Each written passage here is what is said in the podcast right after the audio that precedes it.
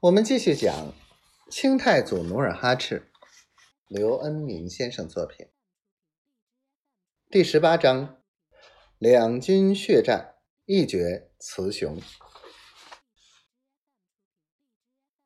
明朝大军压境，如同暴雨将至，急坏了萨尔浒山城的夫役民工。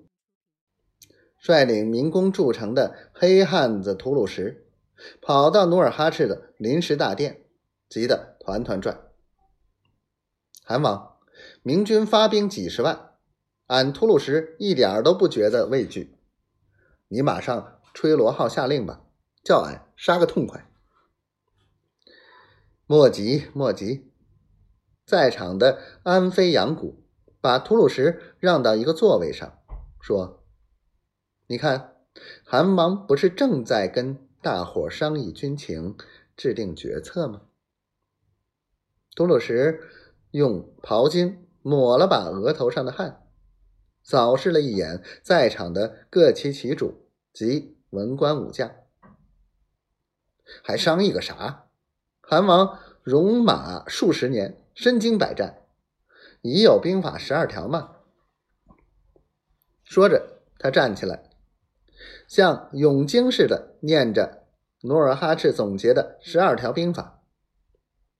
韩王兵法曰：刺探军情，知敌知我，诱敌于险，设伏为错，巧用疑兵，出奇拼搏，集中兵力，各个击破，一鼓作气，速战速决，用计其剑，里应外合。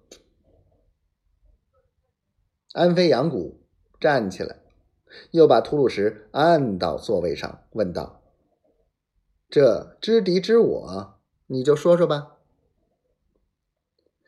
吐鲁什摸着黑胡茬子，酣然一笑，伸伸舌头，不再言语。